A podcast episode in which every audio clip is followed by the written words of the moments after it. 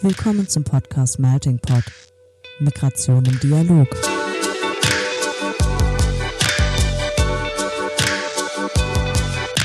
In diesem Podcast sprechen wir mit NachwuchswissenschaftlerInnen aus verschiedensten Fachgebieten, die zum Thema Migration forschen. Ein Einblick also in die Migrationsforschung über die Grenzen wissenschaftlicher Disziplinen hinweg. Organisiert wird der Podcast vom Nachwuchsnetzwerk des Interdisziplinären Zentrums für Integrations- und Migrationsforschung an der Universität Duisburg-Essen. Hallo und willkommen zu einer weiteren Folge des Podcasts des Interdisziplinären Zentrums für Integrations- und Migrationsforschung. Heute moderieren Laura und ich, Janet, und wir freuen uns sehr, unseren Gast Valentin Feneberg begrüßen zu dürfen. Schön, dass du da bist, Valentin. Hallo, ich freue mich, dass ich da bin. Ja, was ganz lustig ist äh, mit, äh, mit eurem Projekt und unserem Projekt, wir haben nämlich den Podcast ja nicht vor allzu langer Zeit gestartet, aber ihr habt ja tatsächlich auch parallel einen Podcast gestartet zu unserem Podcast. Äh, was, was, was macht ihr da? Ähm, ja, ich glaube, wir hatten ähm, also wir, ganz kurz nur, ist äh, äh, das in dem Fall Integrative Research Institute Law and Society, das ähm, an der Juristischen Fakultät der Humboldt-Universität ähm, interdisziplinäre Rechtsforschung betreibt. Da sprechen wir gleich noch drüber. Und wir hatten letztlich das, ja, das Corona-Problem der Wissenschaft, dass unsere Arbeit einfach sehr, sehr stark von, von Austausch abhängt, von, ähm, von ähm, gemeinsam äh, diskutieren über bestimmte Themen und ähm, das wurde dann mit März natürlich aus bekannten Gründen plötzlich eingestampft und ähm, wir haben dann angefangen zu überlegen, was können wir tun, um den wissenschaftlichen Dialog quasi in Zeiten des äh, Physical Distancing äh, aufrechtzuerhalten. Und sind dann naheliegenderweise, es ist ja gerade äh, in vielen Instituten oder vielen Einrichtungen auch eine Idee, die dann kam, auf dieses Podcast-Format gekommen, weil es uns eben die Möglichkeit äh, eröffnet hat, Veranstaltungen, die abgesagt werden mussten, äh, irgendwie ja fast sehr ähnlich nachzuholen, weil wir die ähm, Referentinnen einladen konnten zu Podcast-Gesprächen über den Vortrag, den sie gehalten hätten. Wir hatten zum Beispiel eine große Reihe gehabt zu ähm, Landscapes of Equality, haben wir die genannt. Die wird jetzt teilweise auch nächstes Semester nachgeholt, aber wir konnten schon mal die, die Referentinnen ähm, einladen. Und da haben sich dann ähm, Gespräche zum weitesten Thema oder zum weiten Thema ähm, Law and Society Forschung, also interdisziplinäre Rechtsforschung ergeben. Das heißt auch der Podcast heißt auch Law and Society Podcast und ähm, das wollen wir jetzt aber auch aufrechterhalten, völlig unabhängig von der pandemischen Situation und freuen uns darauf, dass ähm, es Austausch gibt mit Leuten wie euch, die uns dann äh, Erfahrungen von sich mitteilen können, wie das denn läuft mit dem Podcasting. Ja, klasse. Und wir freuen uns auch in den Austausch mit euch kommen zu dürfen. Das ist äh, zwei interdisziplinäre Podcasts, die quasi parallel den Startschuss finden. Und äh, das ist schön, dass wir hier gemeinsam auch zusammenkommen. Und was die, ähm, äh, bevor wir gleich thematisch einsteigen, haben wir ein bisschen, äh, wir möchten wir dich ein bisschen kennenlernen. Und zwar. Genau. Hm? Ja, das machen wir mit vier Entweder-Oder-Fragen. Mhm. Drei davon zielen darauf ab, dich ein bisschen persönlicher kennenzulernen. Und die letzte Frage werden wir dann als dich als Forscher stellen. Ähm, wir werden es aber hier nicht so ganz genau mit der klaren Entscheidung und du darfst dich natürlich dann auch gerne rechtfertigen, falls du, falls du denn möchtest. Ähm, ja, und ich würde sagen, wir fangen an und zwar auch ganz klassisch. Äpfel oder Birnen? Äpfel auf jeden Fall. Okay. Einfach. Eigentlich Brokkoli, aber jetzt in dem Fall, wenn ihr mich so fragt. Wobei so ein äh, Apfel-Brokkoli-Salat auch sehr lecker ist. Also ich weiß nicht, ob ihr das schon mal gegessen habt. Das passt gut zusammen, finde ich. Siehst du, da ich schon was gelernt am Anfang vom Podcast. Ich bin da, ich bin da, ich trenne die beiden Dinge gerne, diese Leidenschaften. ja, die zweite Frage, die wir an dich richten wollen, ist, ähm, reist du lieber an die Nordsee oder an die Ostsee? Also an die Alpen, aber ähm, aus, aus Berlin reise ich dann lieber an die Ostsee tatsächlich. Ich muss aber zugeben, dass aufgrund ähm, meiner eben ähm, da süddeutschen Herkunft ähm, ist, ähm, ich noch nicht so weit gekommen bin mit den deutschen Meeren und jetzt auch seit einem halben Jahrzehnt Berliner ähm, dann doch immer vor allem in Brandenburger Wäldern festhänge, bevor ich bis zur Ostsee vorstoße. Hm. Ja, wir bleiben dann aber auch mal bei der Freizeitgestaltung. Ähm, Filme oder Serien? Filme. Okay. Okay, und jetzt äh, kommen wir mal ein bisschen inhaltlich äh, zu sprechen. Und zwar, ähm, forschst du quantitativ oder qualitativ? Ganz qualitativ. Das ist quasi so deutlich wie der Brokkoli. Ähm, interpretativ sogar, aber in der Unterscheidung qualitativ. Okay, dazu, darauf kommen wir auch gleich nochmal intensiver zu sprechen, weil was ähm, besonders interessant ist, ist ja äh, ein Aspekt, der uns beide auch so ein bisschen verbindet, weil äh, ich arbeite ja gewissermaßen als Sprachwissenschaftler in der Medizin und ähm, du machst das ja ähnlich äh, und zwar als Sozialwissenschaftler unter Juristen. Ähm, wie, wie ist es denn so, als Sozialwissenschaftler unter Rechtswissenschaftlern tätig zu sein? Die, ich glaube, deine Formulierung war da gerade schon sehr treffend, weil ich, ich hatte jetzt kurz befürchtet, dass du sagst, ich arbeite als Sozialwissenschaftler in der Rechtswissenschaft oder in der Juristerei. Das ist, also so weit würde ich noch nicht gehen. Ähm, aber unter ihnen arbeite ich in der Tat, weil ich als ähm, Sozialwissenschaftler äh, Mitarbeiter einer juristischen Fakultät bin.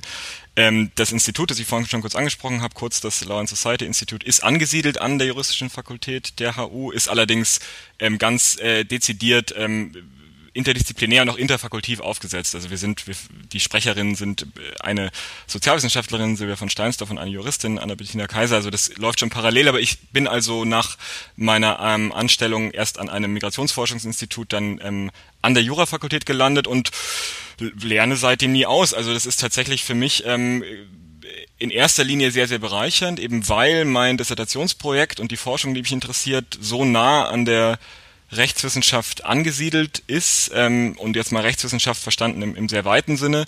Und an der HU habe ich da sehr großes Glück, glaube ich. Ich kann jetzt nicht von vielen Jurafakultäten sprechen, nämlich eigentlich nur von der, zumindest in Deutschland. Ähm, und ähm, hier zumindest habe ich noch nicht in dem Maße erlebt, dass äh, da disziplinäre Grenzen hochgezogen werden würden, sobald man sich outet, als, als Nichtjurist an dieser Fakultät zu arbeiten, sondern habe hier Leute kennengelernt von der Doktoratsebene, eigentlich sogar von der Studien, Studentinnenebene bis zur äh, professoralen Ebene, die ähm, sich selber so stark für Interdisziplinarität interessieren, ähm, dass man hier immer sehr offen empfangen wurde. Zumindest lief mein erstes Jahr jetzt hier so. Okay, das, also du wurdest äh, mit relativ offenen äh, Armen empfangen unter, unter den Juristen. Oder ähm, also die ähm, ähm, sehen diese, also wünschen sich auch diese interdisziplinäre Forschung gemeinsam oder Die wünschen ähm, sich die, ja. Ich würde sagen, die wünschen sich die sogar sehr stark. Ähm, ich ich glaube, ich will jetzt mich gar nicht so überschätzen, dass ich sage, ich sei hier von mhm. irgendwem mit über offenen Armen empfangen worden, sondern ähm, hier wird zusammen irgendwie gearbeitet und geforscht und da, da ist der disziplinäre Hintergrund gar nicht immer äh, so im Vordergrund. Und unser Institut zum Beispiel ähm, hat auch eine ganz bunte Mischung an MitarbeiterInnen, bei denen ähm, natürlich weiß man von seinen Kolleginnen, was sie äh, für einen Hintergrund haben, aber es steht dann angenehmerweise nicht mehr so stark im Vordergrund. Ähm, ich habe das Gefühl, dass bei der Rechtswissenschaft, und das ist jetzt so ein bisschen die Kehrseite, bei der deutschen Rechtswissenschaft zumindest, ähm, Interdisziplinarität immer sehr stark aus den Mauern der eigenen Fakultäten heraus betrieben wird. Also es wird, ähm, es ist ein großes Interesse da für interdisziplinäre Arbeit. Es wird, es gibt sehr viele LehrstuhlinhaberInnen in Deutschland, ähm, die selber ein Zweitfach haben, ähm, studiert haben, Abschluss haben, vielleicht sogar eine zweite Promotion haben, ähm, wo man dann auch äh, sich fragen muss, ist das denn wirklich nur in Anführungszeichen eine Rechtswissenschaftlerin oder müsste man nicht ganz klar sowieso von einer Doppeldenomination sprechen? Ähm, aber das ist schon unabhängig davon auffällig, dass die Rechtswissenschaft, die, jetzt sage ich mal ein bisschen provokant die Interdisziplinarität gerne mal unter sich ausmacht, ähm, weil mhm. einfach dort sehr viel Expertise für das Gebiet des Rechts äh, liegt. Die Ausbildung ist sehr dezidiert und ähm, auch das jetzt vielleicht ein bisschen schärfer als es ist, dann gesagt wird, nun ja, ähm, die sowas wie zum Beispiel sozialwissenschaftliche Methoden, vor allem wenn es qualitative Methoden sind, das kann man sich auch irgendwie autodidaktisch aneignen ähm, und dann irgendwie selbst durchführen, als zum Beispiel Zusatz zu dem eigenen rechtswissenschaftlichen Arbeiten. So, also das ist so ein bisschen die Kehrseite davon, dass dass man an so viele interessierte Leute an der rechtswissenschaftlichen Fakultät kommt, weil die sich ganz oft schon selber um ihre Interdisziplinarität gekümmert haben. So, das ist aber immer eher ein Vorteil als ein Nachteil. Nur ähm, macht es das dann quasi nicht so außergewöhnlich, dass man dann selber nochmal mit was sozialwissenschaftlichem kommt wie ich jetzt, also als, mein, als meine mhm. Haupttätigkeit. Ne? Und mit dem Grundstudium in Philosophie noch, das ist aber jetzt auch so eine Rechtsphilosophie, haben die an der rechtswissenschaftlichen Fakultät auch schon öfter als einmal gehört. Mhm. Du, du, bist da ohnehin ziemlich breit aufgestellt. Also das, äh, was, was du nicht mitbringst, ist gewissermaßen das äh, Studium äh, äh der Rechtswissenschaften, aber äh, mit, mit Sozialwissenschaften und äh, Philosophie ähm, hast du ja so, so eine breite Grundlage, die ähm, offenbar mit mit äh, da da also offenbar wollen ja die Juristen mit mit den Sozialwissenschaftlern mhm. arbeiten und äh, vielleicht wäre es interessant gibt es da auch gemeinsame Projekte oder mhm. irgendwelche Netzwerke die sich da ausbilden äh, auf jeden Fall gibt's die. Also ich glaube, was du gerade gesagt hast, um das noch kurz zu ergänzen, ist ganz wichtig, dass, dass schon eine Erkenntnis da ist oder schon immer da war und vielleicht jetzt wieder ähm, vermehrt kommt oder vielleicht auch findet das nur bei mir statt, aber ich erlebe da ganz viel hier auch an der Fakultät ähm, und beziehungsweise mit im Austausch mit anderen Doktorandinnen, dass man sich die Frage stellt, warum eigentlich das Recht ähm, nur Gegenstand äh, juristischer Disziplinen sein sollte, also nur quasi dogmatisch mhm. äh, behandelt werden sollte. Ähm, und ich glaube, das ist schon ein wichtiger Aspekt, wenn es darum geht, ähm, sich zu fragen, was, was ist eigentlich die Legitimation eines Sozialwissenschaftlers, einer Sozialwissenschaftlerin ähm, zum Thema Recht zu arbeiten. Und zwar jetzt wirklich zum Thema Recht als, als empirischer Gegenstand. Jetzt nicht nur irgendwie äh, rechtlich verfasste Institutionen oder ähnliches oder Verfassungen allgemein, sondern wirklich ähm, zu, ja, ich sag mal, zu Rechtsdogmatik als, als empirischem Gegenstand. Und ich glaube, das ist ähm, was, was, was, was diesen Dialog dann fördert, nachdem du gerade gefragt hast. Und ähm, ich erlebe das jetzt mal konkret an dem Beispiel Netzwerke, ganz stark im Bereich mhm. der Migrationsforschung, der ich mich jetzt immer zuerst mal zuordnen würde. Also ich glaube, wenn man mich jetzt anders fragen würde, bin ich irgendwie, was für eine, was, was, was, was arbeite ich oder was ist meine Tätigkeit im Wissenschaftsbetrieb, würde ich sagen, ich betreibe Migrations- oder noch konkreter Fluchtforschung oder Asylforschung. Ähm, und ähm, die lässt sich ja nun wirklich von ganz verschiedenen disziplinären Seiten irgendwie äh, betrachten. Und das erlebt man zum Beispiel in Deutschland ganz stark in den ganz regen Netzwerken, die es gibt. Ähm, beispielsweise mhm. dem Netzwerk Fluchtforschung, das sich sollte man wissen, ähm, vor mittlerweile über fünf Jahren, wenn mich jetzt nicht alles täuscht, etabliert mhm. hat durch äh, vor allem engagierte SozialwissenschaftlerInnen und, und HistorikerInnen, die ähm, das aber mittlerweile für sehr viele Disziplinen geöffnet haben. Ähm, und da findet ein Austausch statt auf Tagungen, aber auch in kleineren Arbeitskreisen. Wir haben zum Beispiel dort einen Arbeitskreis ähm, zum Thema Recht und, ähm, und Fluchtforschung, ähm, dass da die, der, Fech, der Fach, Fachhintergrund gar nicht mehr so im Vordergrund steht. Und ein anderes mhm. Netzwerk in dem Bereich, nur noch äh, als weiteres Beispiel, ist das Netzwerk Migrationsrecht. Die gibt es schon deutlich länger. Die sind sehr viel juristischer. Die sind zum Beispiel auch sehr viel enger vernetzt mit der oder haben Mitglieder, die sehr viel mehr in der Praxis tätig sind, was bei der Rechtswissenschaft nicht so ähm, ab, abwegig ist, weil da natürlich dann sowas wie eine Richterin mitmacht oder eine Anwältin und so weiter. Ähm, und da sind wir, also in dem bin ich auch Mitglied, und da sind wir nicht Rechtswissenschaftlerinnen in einer sehr viel deutlicheren Unterzahl.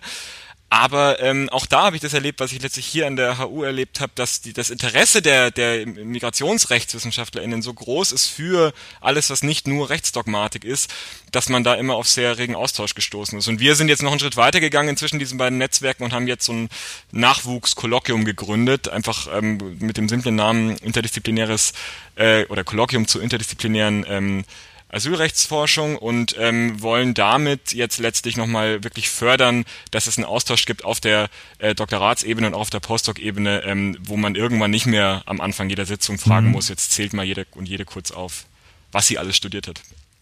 Das ist äh, sehr spannend, was du da berichtest. Vor allem auch, äh, weil wir ähnliche Strukturen haben bei uns. Und äh, eine der großen Herausforderungen, die ich so empfinde, ist es, ähm, die Sprache des anderen zu verstehen. Ja.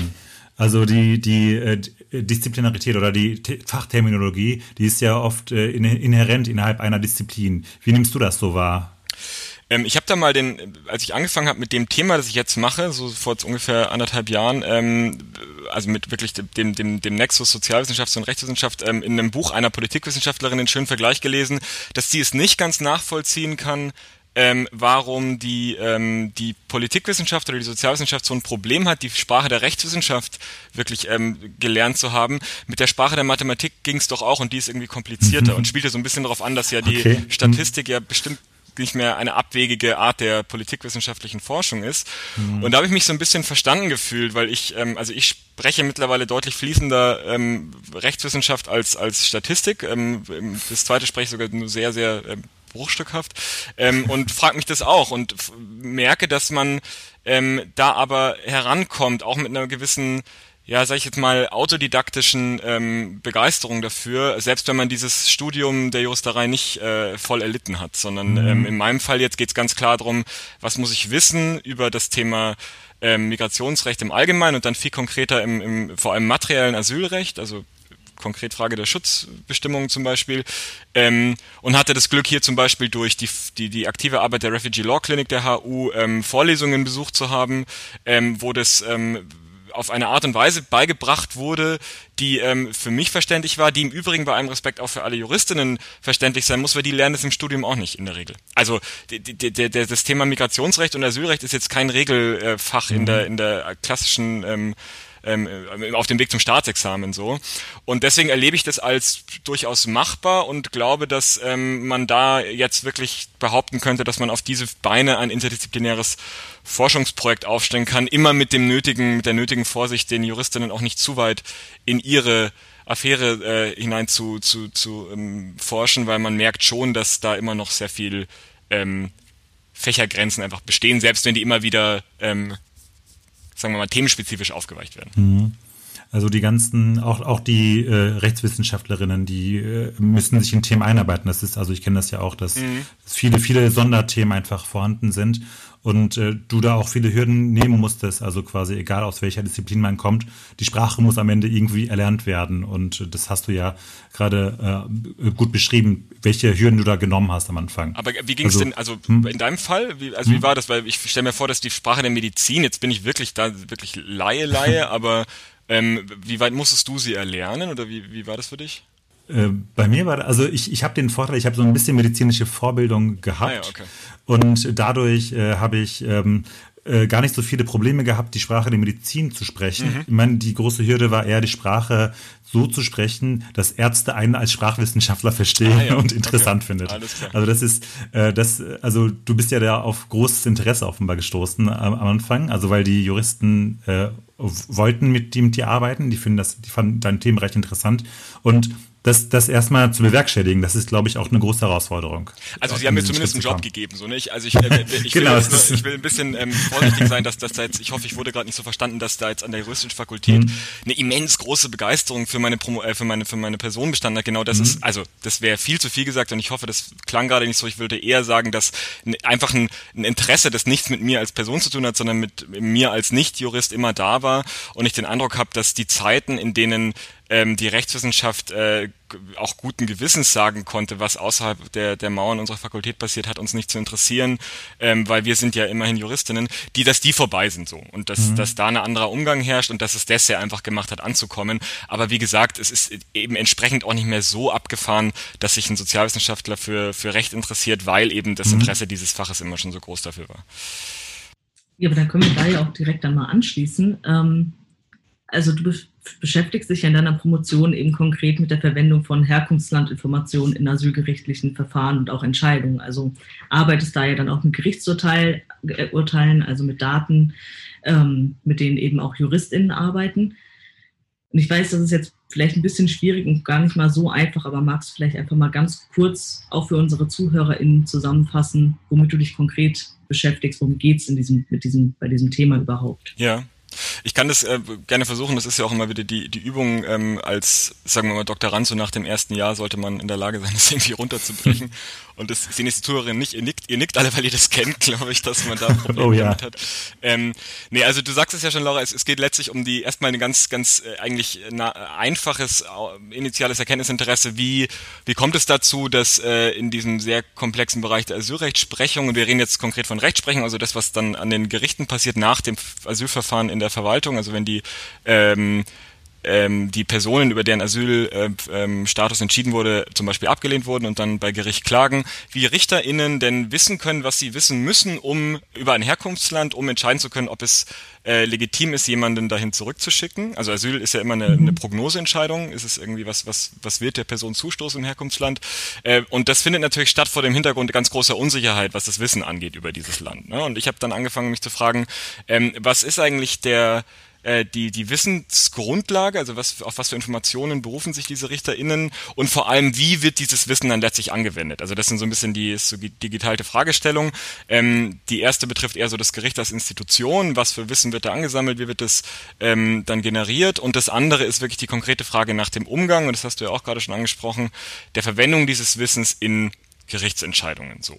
Und ähm, das ist jetzt wieder zurückgekoppelt zu diesem Thema Interdisziplinarität, das ist so ein bisschen die Herausforderung, an der ich seit einem Jahr knabbere, mich zu fragen formal, was ist eigentlich ein dezidiert sozialwissenschaftlicher Zugang zu einem Rechtstext? Ne? Also das, wenn ich sage, wir machen irgendwie alle Textanalyse, Juristinnen machen nichts anderes, die haben ein hermeneutisches Interesse für Texte, die machen Textinterpretation, Analyse etc.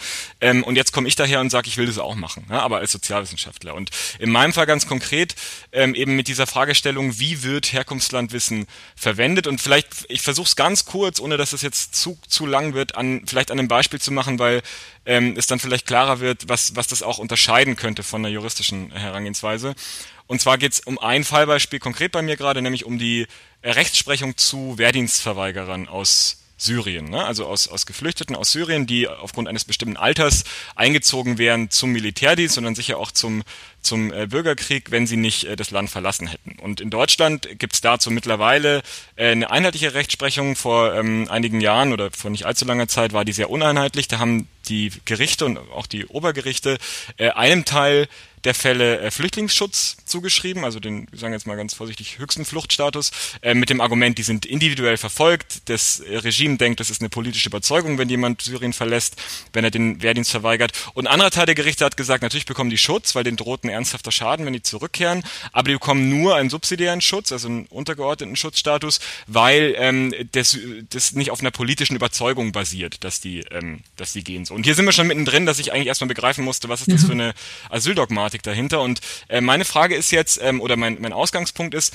was passiert denn da eigentlich, wenn jetzt Obergerichte, also oder generell Gerichte, gleiche Fälle bei gleicher Tatsachengrundlage, also die lesen alle die gleichen Berichte über Syrien und bei ja doch gleichem Rechtsverständnis zu unterschiedlichen Entscheidungen kommen. So und ähm, habe mich dann gefragt, ob das nicht daran liegen könnte, dass einfach unterschiedliche Interpretationen dessen vorherrschen, wie die Lage im Herkunftsland in Syrien beurteilt wird und äh, habe mich dann rangearbeitet darüber, mich zu fragen, was bedeutet das eigentlich, wenn ich Interpretation sage und ähm, bin darauf gekommen, dass sich doch ein Unterschied feststellen lässt im Wie der Verwendung der sogenannten Herkunftslandinformationen, also jetzt immer verstanden als bestimmte Berichte ne, des Auswärtigen Amtes, des UNHCR mhm. und so weiter, ähm, dass also die gleichen Berichte unterschiedlich gewissermaßen verwendet werden. Und schau mir jetzt gerade an, da will ich jetzt gar nicht zu tief reingehen, weil ich da mitten in der Analyse bin, aber ähm, welche, wie dieses Wie der, unter, der unterschiedlichen Verwendung denn erklärt werden könnte. Und ein Beispiel ist etwa, dass Gerichte ähm, mit unterschiedlichen Vorannahmen operieren, ähm, wenn es um den syrischen Staat geht. Da geht es zum Beispiel darum, dass Gericht A, das die Flüchtlingseigenschaft verweigert, davon ausgeht, dass ein Staat,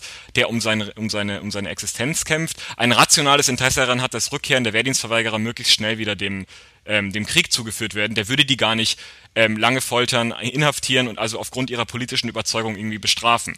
Das ist erstmal eine Art von Vorannahme, die natürlich aus Herkunftslandinformationen sich speist, aber die ähm, nicht einfach logisch daraus folgt. So ein anderes Beispiel wäre die Motivation, die den Leuten unterstellt wird. Gerichte sagen zum Beispiel, jemand, der aus Syrien flieht, wird es immer eher machen, weil er oder sie Angst vor dem Krieg hat oder davor eingezogen zu werden. Aber das sei ja keine politische Überzeugung, also so eine Depolitisierung von ähm, von den Asylsuchenden so. Und ich, ich gucke mir jetzt an, wie auf dieser Grundlage, also erstmal frage ich mich, wo kann man denn im Text, im Rechtstext, das, was ich gerade Vorannahmen genannt habe, und vielleicht brauche ich da irgendwann noch ein besseres Wort dafür, weil ich den Gerichten auch nicht unterstellen will, dass die ähm, völlig frei von jeden Erkenntnissen irgendwie Vorannahmen treffen, sondern ich möchte eher angucken, wo werden da Annahmen getätigt, die sich nicht nur einfach äh, aus den Herkunftsinformationen speisen. Wo kann ich die im Text wirklich aufspüren im Diskurs des Textes. Und dann, wo kann ich dann, das ist der letzte Satz dazu, äh, mir angucken, wie dann bestimmte konkrete Berichte, zum Beispiel zur Rekrutierung von Wehrdienstverweigerern, aber auch zur Bestrafung oder Haftmethoden, ähm, unterschiedlich verwendet werden, je nach Vorannahme. Ne? Also ein Gericht ist argumentiert, der syrische Staat kämpft um seine Existenz und will deshalb möglichst schnell wieder Kämpfer haben für sein Regime, wird anders oder geht anders mit der Information der Rekrutierung um, als ein Regime, das sagt, ähm, genau weil diese Personen geflohen sind, unterstellt ihnen der Staat eine politische Überzeugung ähm, und deshalb wird er sie immer auch politisch verfolgen, wenn sie zurückkehren. Also es gibt ein unterschiedliches Framing, könnte man sagen, von Landeswissen und das will ich mir jetzt gerade angucken und ich würde behaupten, dass das zumindest im Ansatz jetzt sich unterscheidet von der klassischen juristischen Herangehensweise an äh, die Frage zum Beispiel, wie wird Wissen in, in Recht transportiert. Das ist ja auch eine juristische Frage. Ja, das ist auch sehr spannend, weil wie gesagt, du hast ja jetzt eben auch jetzt zum Schluss wieder gesagt, dass du da ja auch zum Teil einen anderen Blick hast als primär juristisch ja. arbeitende Person. Ähm, und generell auch super spannend, dass du ähm, hier mit Gerichtsurteilen arbeitest, also auch einen Textform vorliegend hast. Und du hast ja vorhin auch schon gesagt, dass du qualitativ arbeitest mhm. und hast dann vielleicht schon ein bisschen weiter ausgeführt, dass du sogar interpretativ eher noch arbeitest. Ähm, und äh, ich als eine Person, die eben auch mit Textdaten mhm. arbeitet, aber dann doch als zumindest ersten Schritt häufig dann so einen quantifizierenden textanalytischen Blick hat und ich habe ganz andere Möglichkeiten. Ich kann viel größere Mengen an Text ja, analysieren. Mhm. Bei dir ähm, oder du wirst wahrscheinlich dann auch viel stärkere Eingrenzung vornehmen müssen, kann ich mir einfach vorstellen. Wie wählst du denn dann die Gerichtsurteile aus? Für deine Untersuchung jetzt konkret? Oh, großartig, Wunderpunkt. Oh, okay. nein, nein, alles gut. Nein, es ist witzig, weil wir, ich hatte letzte Woche, ich äh, habe das Glück, an der ähm, Berliner ähm, Graduiertenschule für SozialwissenschaftlerInnen zu sein und ähm, bin dort mit sehr vielen auch eher quantitativen SozialwissenschaftlerInnen im, im, mhm. im, in der Kohorte und ähm, habe mein Exposé letzte Woche dann final vorgestellt und das war eine der Hauptrückfragen und ich habe gemerkt, dass da also, ja. ich sage jetzt mal, Luft nach oben besteht, was das Sampling angeht. Ähm, muss aber auch andererseits sagen, dass ähm, mir schon auffällt, jetzt konkret zu der Frage und auch zu dem, wie ich das dann letzte Woche in diesem Gespräch versucht habe zu argumentieren mit meinen Kolleginnen und Kollegen da, ähm, natürlich die Herangehensweise auch, ähm, sagen wir mal, iterativ ist, insofern als ähm, es jetzt nicht so eine klassische, äh, ein klassisches Vorgehen ist, ähm, dass ich ähm, rational mir ein Sampling überlege und das dann abarbeite im, im Sinne einer ähm, so deduktiven Art von Sozialforschung, sondern was ich gerade zum Beispiel gesagt habe über die Syrien-Rechtsprechung, wo ich jetzt ein relativ klares Sampling habe, ähm, zum Beispiel ganz klar gesagt, ähm, es geht um die immer ersten Entscheidung von Oberverwaltungsgerichten zu der Frage der dezidiert der Wehrdienstverweigerung. Also nicht generell zu Syrien, sondern der Wehrdienstverweigerung ähm, von allen Oberverwaltungsgerichten, die konkret dazu entschieden haben, und es sind fast alle, ähm, in einem bestimmten Zeitraum von 2016 ging das los bis, bis Sommer 2018. So, also da, da fiel mir das irgendwie leicht, aber was ich sagen möchte, ich kam da erst darauf, als ich einen, sehr guten Überblick hatte über diese Rechtsprechung. Also es braucht erstmal diese, mhm. diese Lektüre gewissermaßen und auch eigentlich schon eine Vorabanalyse. Man könnte das jetzt irgendwie Pilotstudien nennen, wenn man es wissenschaftlich korrekter wahrscheinlich sagt. Ähm, und so wird es am Ende wahrscheinlich dann auch in der Dissertation stehen. Aber ähm, es braucht irgendwie diesen Überblick. Und das würde ich sagen, unterscheidet es schon ein Stück weit von einer quantitativeren Herangehensweise, die ja ähm, eine, eine schiere Masse vor sich hat, die gar nicht in der Lage ist, ähm, vorher diese Art von Auswahl auch schon vorzuanalysieren. Ne? Also mhm. bei dir geht es ja, so wie ich weiß, um, um Migrationsdebatten, oder? In, oder um, um, um, um, um genau, Landtags. Migrationsdiskurse, genau. Und wie gehst du dann vor? Also was, was heißt das für dich, wenn du sagst, du hast erst eine quantifizierende und dann auch eine qualitative Analyse? Also was ist da für dich die, so der Ablauf dann ein Stück weit? Ja, ähm, also weil ich mir eben Migrationsdiskurse und zuletzt eben parlamentarische Migrationsdiskurse angucke, sind dann Plenarprotokolle mhm. meine Hauptressource jetzt zuletzt gewesen. Und die sind eben auf eine ganz bestimmte Art und Weise aufbereitet, sodass ich dann die Wörter, die sich in diesem Korpus befinden, dann eben auch als statistische Daten verwenden Alles kann. Klar, das heißt, mhm. ich lasse mir am Anfang eben das spezifische Vokabular ausrechnen, mhm. berechnen. Und dann habe ich dann eben eine Liste und anhand dieser Liste gehe ich dann direkt in die Reden rein ja. und kodiere die dann eben qualitativ. Und wie gesagt, ah, ja, okay. dadurch habe ich eben viel, viel größere Möglichkeiten, beziehungsweise viel, ähm, viel mehr Möglichkeiten, eine viel größere Menge an Text eben zu untersuchen.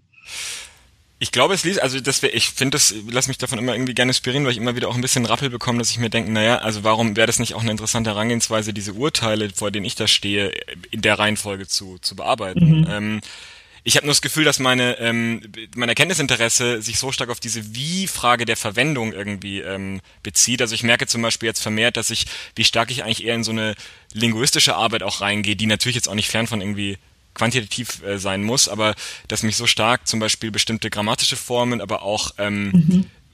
eben sowas wie Framing interessiert, wo man, wo man, ähm, also ich kam irgendwie nicht weiter, das nur quantitativ zu machen, einfach weil man merkt, dass äh, dass die Tiefenanalyse das nicht hergibt letztlich. Aber vielleicht stelle ich mich da auch noch zu sehr an und muss mir genau überlegen, wie man das vielleicht dahingehend erweitern könnte. Weil deine Arbeit scheint ja ein sehr gutes Beispiel dazu zu sein, dass es sich definitiv nicht widerspricht. Im Gegenteil, sondern aufeinander aufbaut. Ja, Nee, und auch generell, ich finde es auch gerade sehr spannend, wie viele Anknüpfungspunkte wir drei hier ja dann auch untereinander haben und äh, dann doch ja eigentlich so weit voneinander entfernt sind, beziehungsweise eigentlich in verschiedenen Disziplinen dann gelandet sind und ähm, auf jeden Fall super spannend. Die Zeit rennt uns so leider gerade schon davon. Ähm, deswegen noch ganz kurz die Frage an dich, brennt dir noch irgendwas unter den Nägeln, äh, was vielleicht zu kurz gekommen ist, was du jetzt noch unbedingt loswerden möchtest? Möchtest du jemanden grüßen?